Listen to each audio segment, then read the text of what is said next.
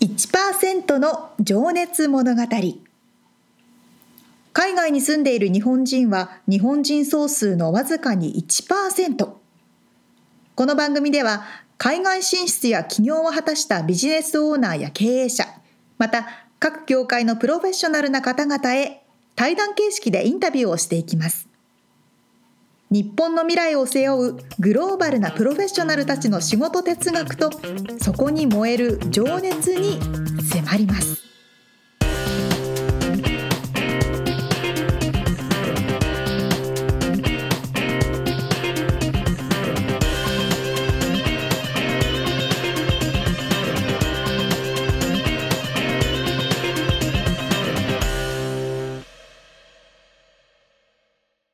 んにちはこんにちは。1%の情熱物語79回目七十九回、はい。を迎えておりますイエイ。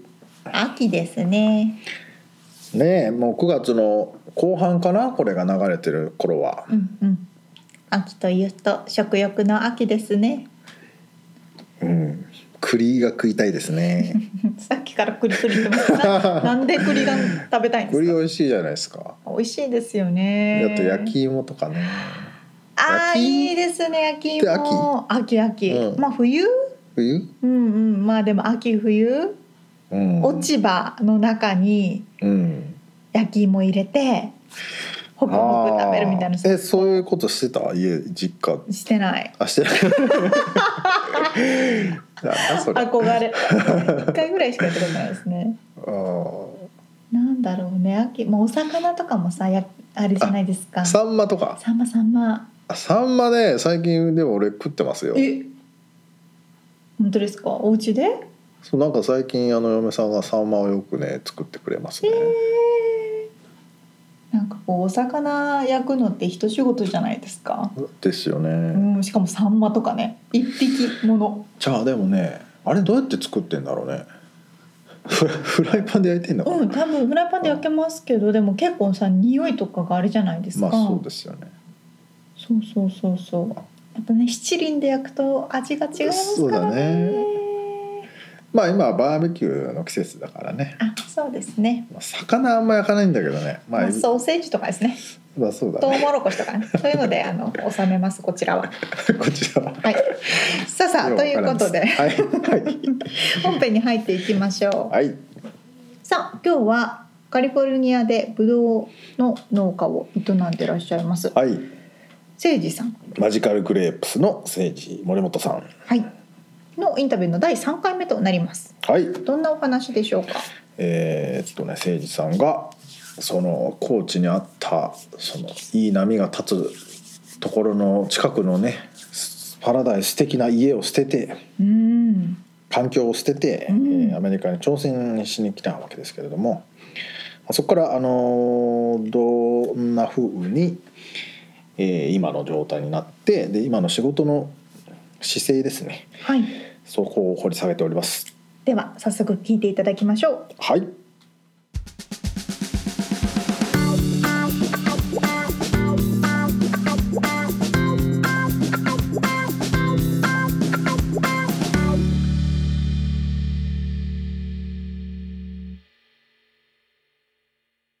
はい。で32歳の頃にアメリカに来て、はい。まあ、挑戦が始まったとはい。いうことでね前回までの話だったんですけど、はい。うん。でちょっとね今からあの仕事のことをはい。掘り下げていきたいんですけど、はい。えっとねこれちょっと皆さん聞いててあの、はい。仕事をしていて誇りに思う瞬間一番嬉しい瞬間、ちょっとベタですけどは聞いていいですか？いやっぱですねもう僕らが作ったブドウをうん。ファーマーズマーケットのお客さんが初めてうん。食べた瞬間のあの顔を見る。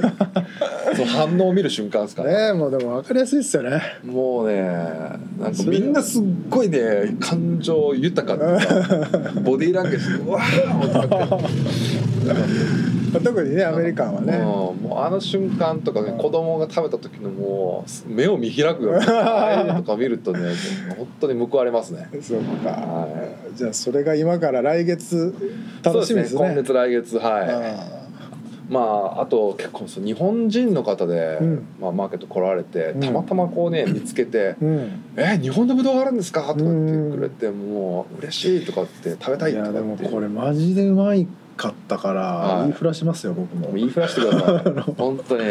それでもファまあいいや後でちょっとファーマーズマーケットの情報も教えてくださいね、はい。どこで見れるかどこでチェックできるかね、はい、はいそうですね。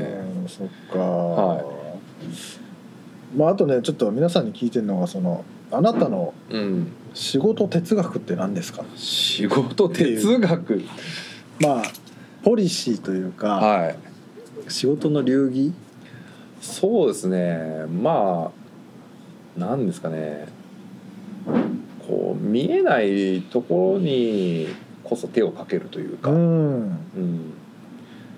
こう見えないからいいやって手を抜きたくないんですよね、うん。やっぱクオリティが高いものをとにかく作りたいっていうのが一番あって、うん。うんもうなんかもうそこですね。クオリティですね。やっぱ日本人が世界に誇れるものってやっぱ仕事のクオリティうん。だと思うんですよね。まあ、じゃあさっきのその間引きをするうん。作業とかもはい。そうなんですよね。もう別にしなかったらしないで生えるのは生えてくるわけですもんね。そうです。もうすでにほっとけば それなりにはなるんで、うん。でもそれは結局アメリカの農業のやり方であってこっちに来た時にすごい驚いたのは、うん。結局アメリカと日本の農業って定的に違うと思ったのは日本って面積少ないじゃないですか。あはいはい。でその中から例えば8割いいものが取れるうんっていうのをやっぱ毎年皆さん努力して8割5うん。分9割9割5分どんどん上げていこうとしてるんですよね。でもうその8割までによくするのってそんなに労力かかんなくて残りの2割ってめっちゃ多分努力が必要なんですよ。あそこのところ極めていく過程っていうのは、そこに日本人の方はすごい努力が払われるんですけど,、うんなるほアメリカ人は違うんですよね。ど。うん。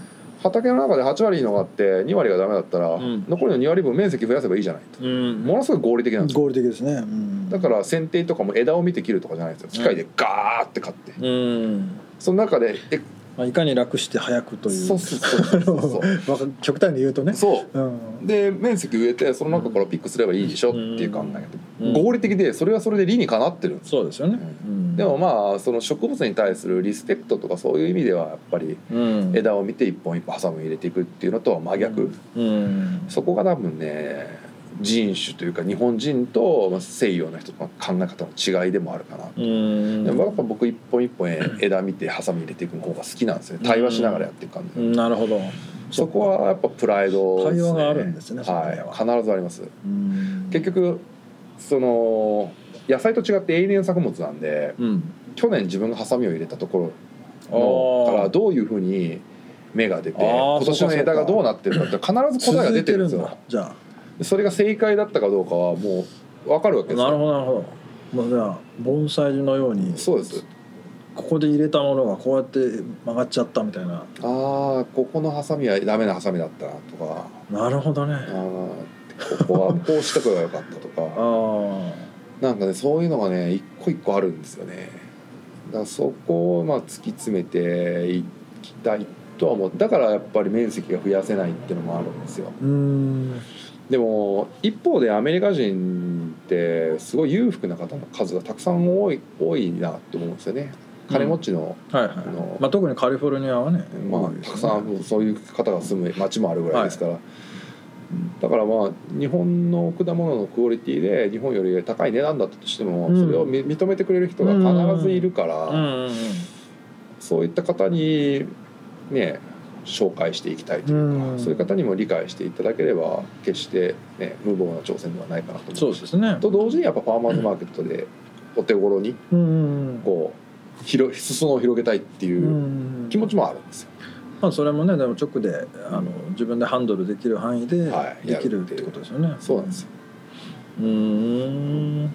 まあ、だから今はちょっとファーマーズマーケットメインに広げながら、まあ、ちょっとウェブの方で、うん。あの物流が許す範囲でちょっと高級な一出来がいいやつだけ、うん。まあ、売ったりとかしてる感じですかね。うーん。その辺ももうでもご自身でやられてらっしゃるんですか？そうですね。ウウェウェブサイト自分で作って。もともと好きなんでそういうのは、うん。まあ、ちょっとは最近畑仕事が忙しくて手が回ってないって、うん。本当に残念なももっとやりたいって気持ちももちろんあるんですけど、まあでもそれはでもねそのコーチでやられてたプロデュースするっていうところはもう全体うん、を手がけてらっしゃるわけですね。ね。うん。そういう感じですね。はい。まあでもなんかその日本だと果物をね黒猫大和で送るっていうのは一般的で、はいはいはい。まあ、もちろん実家とかもそういうふうにやってるわけですけどアメリカの物流がねすごい良くないんですよね。果物を送るのに適さないというか。いやおいやそれはねそうですよ。っていうか日本の物流がやばいですよ。うんクオリティ。あれすごいっすね僕の今のボトルネックというか。本当にねあの安くてあんな毛細血管のように、うん。すぐ届く。貼られてるじゃないですか。で荷物の扱いものすごいいいわけですよ。そうですよね。こっちの物流もう正直投げるんですよひどいですね、うん、ゲートの中にポーンって投げてる、うん。でもブドウとかそんなことされたら一回りもないんですよ、はそれがねお客さん手元であ、と広いっていうのもありますよね単純に。広すぎて、うん。あの運べないっていう時間かかっちゃうし、端から端までね、うん、そうですね。そこのところは今なんかもう課題というかまあアマゾンがねどんどん開拓していってんじゃないですかそこは。まあわかんないけど。そうですね。そのうちドローンで飛ばせるようになったらね、はい。もしこれを聞いた物流関係の方で果物を送れるって方でぜひ連絡ください。ドローンですよ次は多分。ブドウを運ぶ。はうーん。じゃあそこはもうこだわってい。はあの大量に作って安く売るっていう方向とは逆のいはい。方向ではい。考えてらっしゃると。もうトップクオリティの日本のブドウがうん。アメリカにいながらうん。食べられると、なるほど。いや本当ね。そうです。ねそうなんか同じ日本人としては誇らしい気持ちになりますね。まあでもまだまだまだまだですよまだまだ。いやすげえ大変だと思います。大変大変ですよ。まだまだまだです。課題だらけです。じゃあねもう一個ちょっと次の質問であの、今のあなたを作ったルーツは何だと思いますか？ルーツですか。まあでもやっぱり農家としてのまあ血筋というか、うん。それがあるんだと思うんですよね、うん。ちっちゃい時からもうん。やっぱりずっと親が苦労しながら、えー果樹園開墾して。まあそれはじゃあなんか言葉とかっていうよりももう背中で見せられたもんっていうような感じなんですかね。そうなんですよね、うん。そういうところはありますよね、うん。でもやっぱねお互いになんか親父とかとやってることは方向性一緒なんですけどね、うん。なんかこうやっぱ自分のやりたい方向性があって、うん。馬が合わなくて喧嘩ばっかしてるんですよね。これが。今もそうなんだ。今でももう仕事のことになると喧嘩になるあって。そうですか。何があれなんだろうな。そのやり方、うん。方法？うん親父もね若いアメリカ買ったら自分が農業やりたくて買って僕今やってるじゃないですか。本人もうやりたくてしょうがないんですよ。もう70超えてるんですけど。あそうなんだ。いまだにアメリカに来て俺は農業やりたいんだって。お前やってる方は気に入らないと そうなんだ。いやいやいやつって喧嘩になっちゃうんですよでも一応今はもうだからあそうか日本の畑見ないといけないからそうですね。来れないってこと。まあそういうのもありますしね。そうか。なんかね一緒にやるのもそれはそれで楽しそうだけど。うーん。まあそうですね。僕はサーフィン行くのまだ気に入らないみたいな。なんでだろう。一緒にややろうとかはなかったんですか？いや性よ格的なものなんですよね。か。もう馬が合うんだととっくに合ってるはず、そりゃそうだうん。そうなんですよね。か。ちなみに誠司さんのお子さんははい。サーフィン興味あるんですかね？海とか。ああもう海僕がサーフィン行く時うん。連れて行ったりとかしますし、うん海で泳ぐのも好きだし、うん。まあロングボードの先っぽに乗せて一緒にサーフィンしたりとかしますよ、じゃあうん、将来は一緒にできそうですね。そうですね僕はまあ 子供とは仲良く仕事だけじゃなくて遊びも一緒にキャンプとか行くのも好きですしね。ああ。いやーほんとねいい感じだなと思ってお家とかね。そうですね。まあ僕らもねトレーラーハウスで畑で毎日キャンプライフなんであ本当にねみんなねなんかよくねこんなことできるねって言われるんですけどね。いや本当あれね生中継した方がいいと思いますよ。笑っちゃうけど なんか本当あれはあれでなんかいろいろねいい形で消化していきたいなと思ってます。よああ。本当素敵なはい。暮らしぶりだなと。はい。ありがとうございますいや羨ましがる方いっぱいいるんじゃないですか。だって最近結構日本でもね若い子がうん。また農業、うん。まあ、まあテックが絡んできたっていうのもありますけどね、うん。あのーなんつうの？農業にすごい力を入れて田舎暮らしをして、はい。まあ、その自然と共に生きるみたいなのも方が増えてますよね。そうですね。まあうちとかもまあインターンじゃないですけど、ん。なんかウーファーっていう言葉あって、うウーフっていう団体がその農業を手伝う代わりに衣食住、うん。まあ、あの食住のところをはい。こちらは提供して、うん。まあお給料は発生しないんですけどそのお互いにヘルプできることを交換するってういうん。プログラムがあって、うん。まあ、そのスタイルをまあ真似する形で日本人に手伝ってもらったりしてるんですよね。なるほどなるほど。だからまあそのキャンピングトレーラーに住みながら午前中手伝ってもらって午後はサーフィンしてもいいしどっか好きなことやってくださいと、なるほど。じゃあそれはうん。あれなんですか？もしこれ聞いてて来たいっていう方がいたら、あもちろん。さんに連絡したら、はい、はい、もう。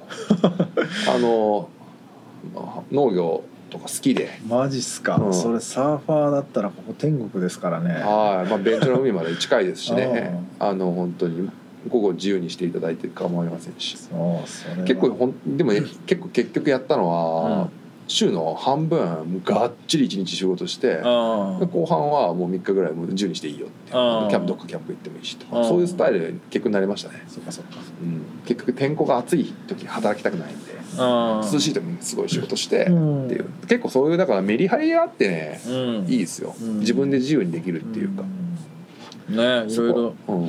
まあアメリカを体験するだけでもね、うん。結構意味があると思うんで。サーフィンただ単純にするだけだとうん。もう滞在費かかりすぎてうん。みんなね3ヶ月とかいてられないまあそりゃそうですね。うん。なんで1週間2週間で帰ってしまうんうん。でそうじゃなくて。なんかねそうやって旅してるサーファーもいますよね。農家手伝いながらこう転々としてっていうね、そうですね。結構来ましたよそういう人。ううんんまあ、ちょっとサーフィンの話ばっかりになっちゃった。じゃあちょっと次のセクションに行きます、はい。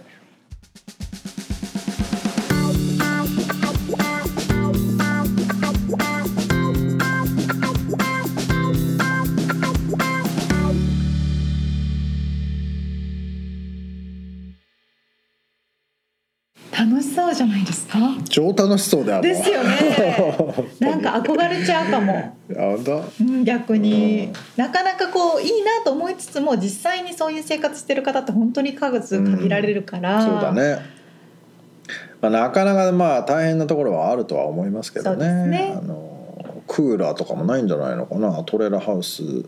あるかな、うんまあ、あまあ暑い時期はね時間はうん。避難するって言ってたから、うなんだ。海に行ったりね。まあじゃあ暑いでしょうね普通にね。とかあの台風な何？台風もそんなないけど、うんうんうん、まあちょっとストームが来たそう時とか。そうそう怖いよね。まあね。まあでもちっちゃい頃に7キロも隣の家まで7キロもあったら慣れてるか。そうですそうです。大自然で育ってるのが慣れてるんじゃないですか？そうなんかこう私日本にいた時に、うん。トレーラーハウスとか、はいはい。モビールホームとかに住むっていうことはなんか、えー、っていうような感覚だったんですよ。ええっていうのは？なんかえー、そんな簡易的なお家に住むの？みたいななちょっとこうどっちかって言ったら否定的な考え方だったんですよ。うん。でもカリフォルニアロサンゼルスってすごく住んでる方多いじゃないですか。多いね。でまた中も、うん、そのモビールホームとかのモーターホームとかの内装とかもすごい素敵だし、もう普通の家だよねあれ。そうそうそうそう。モダンなものもどんどん出てるしで大自然の中で住めるってなんて素敵なんだっていう考え方にどんどん変わってきてて、ね。移動もできるし。そうそうそうそうそうそうなんですよ。そうだからでもだからあそのアーリーリタイアっていうかねお金稼いでリタイアしてトレーラーハウスで暮らしてる人多いですよ結構いね。ますもんね。そうそう、まあ家賃も高いし普通に借りると、うん。お家買うのもすごい高いのでカリフォルニア、そういうところでお金の使い方を考えて、うん。他で楽しむっていうのはもう全然あり、うん。超いいと思います。まあねそういう暮らし方とはまたちょっと違うけど農家をやりながらトレーラーハウスでそうですね。まあでも本当最高ですよこれ。サーファーこれ聞いてるサーファーの人いたらね マジで来た方がいいと思い連ます。絡来るんじゃないですか？マジで来た方がいいと思います。いやそうですよね。こんな環境ないですよだから農業を手伝ってうん。まその代わりにあそうそうそう住ませていただくとそいううそうそうそうそうそう。いいですね。はい。私の友人もハワイとかで同うんじうん。サービスうんを使って、ハワイの農家にステイしながらお手伝いしてっていうの。そこでなんか出会って結婚したとかっていうのもあったみたいですからその人たち同士とかでね。おおこういう出会いもあるだそれはまた楽しそうだな。そうそうそうそう。うん本当ねサーファーの人とかは チャレンジしたら絶対楽しいですサよね。ーフィンの話ばっかになっちゃいます。あそうそうそうそうですね。ということでまたじゃあ次回が最終回になりますけどね、はい。お楽しみにということで。はーい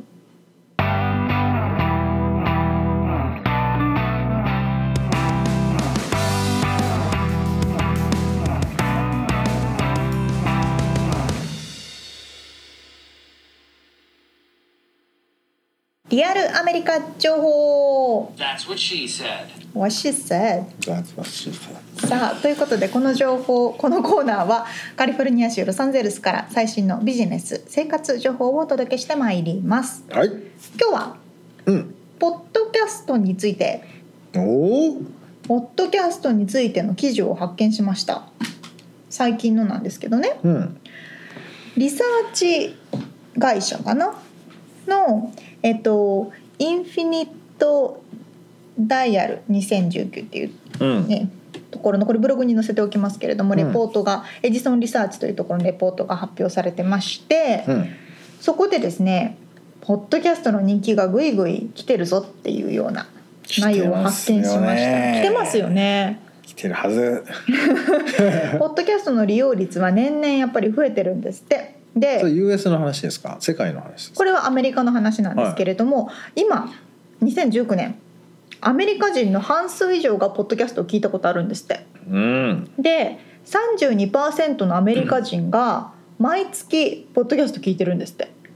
すごい量じゃないですか？3分の1そう3分の1の約ね。うん。約3分の1の人が毎月何かしらポッドキャスト聞いてるんですよ。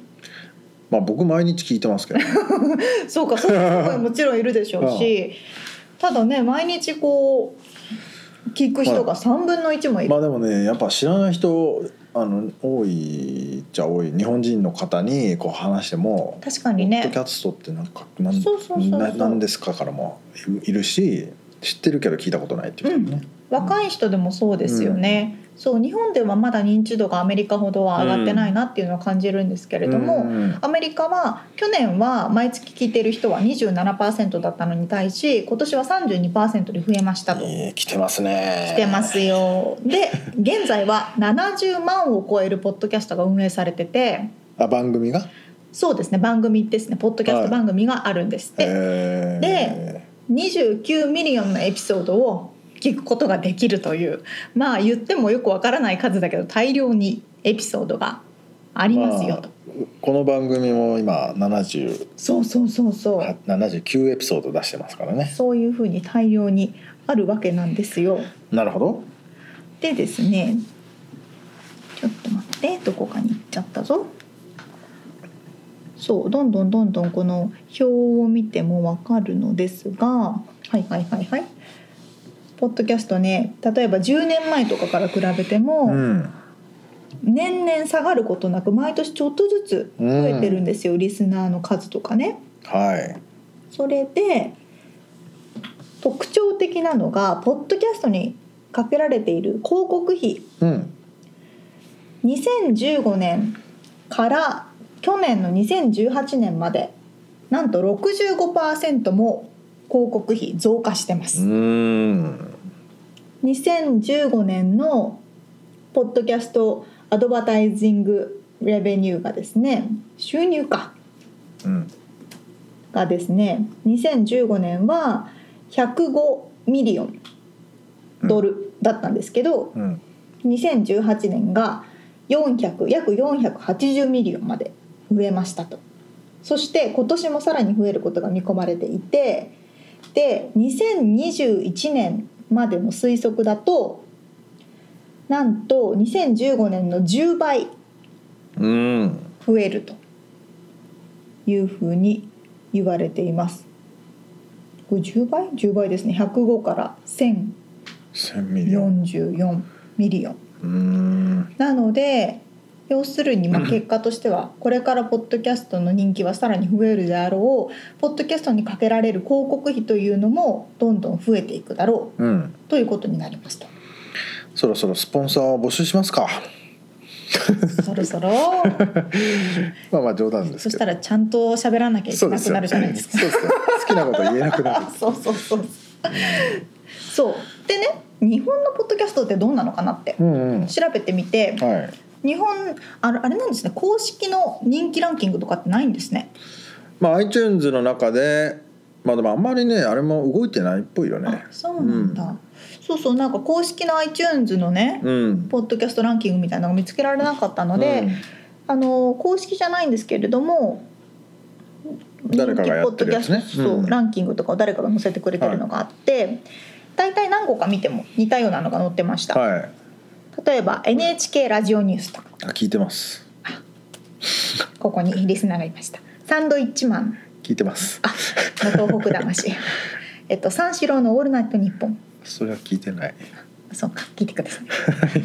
あとは英会話とかね。はいはい。でニッポン放送の関連のものがやっぱ多いのかな。あとは爆笑問題の「リトルカーボーイ。あそれも面白いよ」 TED Talk あそれも入ってますね。 TED Talk 私も聞きますね。そして「ハッパ英会話」ポッドキャスト。じゅんさんとこね。淳先生ね。はい。有名なロサンゼルス出身の。そうそうそうそう。すっごいわかりやすい。はい。バイリンガル講師の。ちなみにここに僕あのインタビューで一回登場ししてますのでそうですよね。みつさんがお話ししてれてまただいてすよね。拙い英語で 答えてます。その回もあるということですけれども、そんな感じでねあそんな感じなんだね。うん、どこまで本当の数字なのかうん。わからないんですいやけれども。なんかそのバリエーションがニュースとお笑いと英会話みたいなが感じだね。多いですねここを見ると、そんな感じですけれどもね、うん。そうそうそうそう。まあやっぱりテレビとかだと限ら時間が限られてるので話せないことをねだらだらと話せるという、そうね。まああの「オールナイトニッポンうんうんうん。だったっけ、はいああはいいうのもねこうダラダラとあのそうだよね。なんか受験の時にラジオって聞いてた？聞いてない？聞いてない。あそう。まあ受験っつっても俺はそんなに大して勉強してないけど。なぜかなんか夜中にラジオを聞いてた時期があったね。皆さんそういう三つさんぐらいの世代までは多分か。多分 そうそうそうそうそう。そう年の差感じますね。ラジオ。10年ぐらいですけど、まあでも今もいるんじゃないの？いやいると思いますよ、ね。うんうん。うん。ラジオはやっぱりリスナーさんとの距離近いですからね、面白い。そうそうそう。みちなみにみつさんの好きなポッドキャストは一番よく聞くのは何ですか？あのねリビルドっていうこれ多分聞いてる人いっぱいいると思うんですけどテック系のあれですね。日本人の方でうんうん。あの宮川さんっていう方。はい。同い年なんですよ。ちなみに。方がシリコンバレーとにいらっしゃってて、うんうん。あのそのテック系のだからエンジニアたちのはい。ダベリなんですけどへえもう面白いんですよ。どのくらいの頻度で長さでやられえてるんですかね、ー、あ長さって何？番組？番組の長さなあ尺？いつからやってるかってこと？ああ尺はね一時いや1時間ぐらい三長くて3時間。結構長いですね。ただだべってるだけなんだけどね。でそれが面白い。面白いのか。そうすると本音とか出ちゃうし。そうそうそう。いやいや面白いあのゲストがね。あ。まあ結構ルーティンなんだけど面白い方がいて、へえ、うん。あこの人来たっていうのはちょっと嬉しくなるんだけど。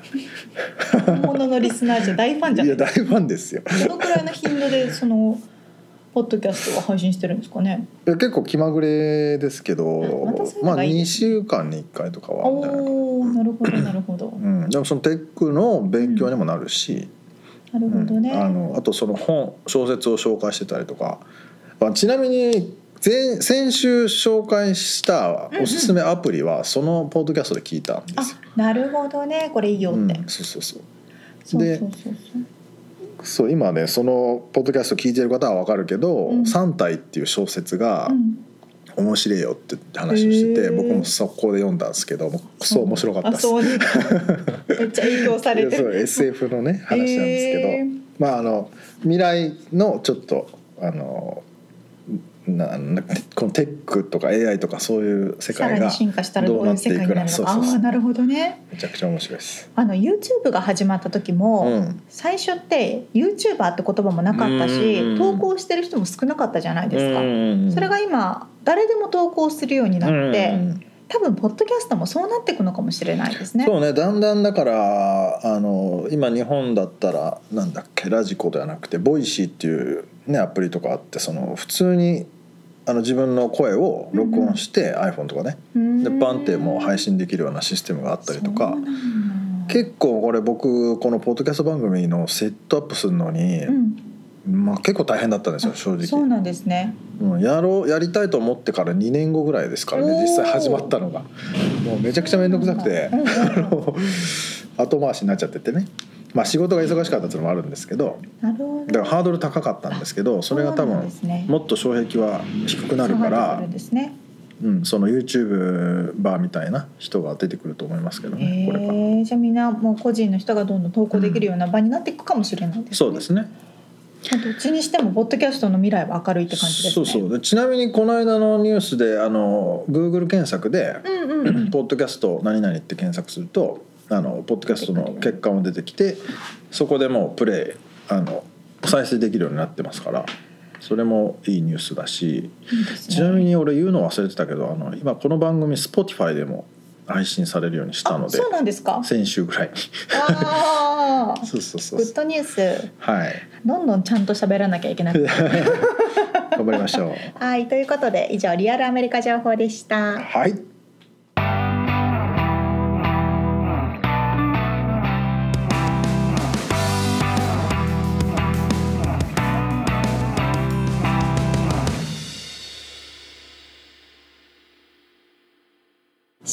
ーナーです。はい。質問。えー、沙織ちゃんの 好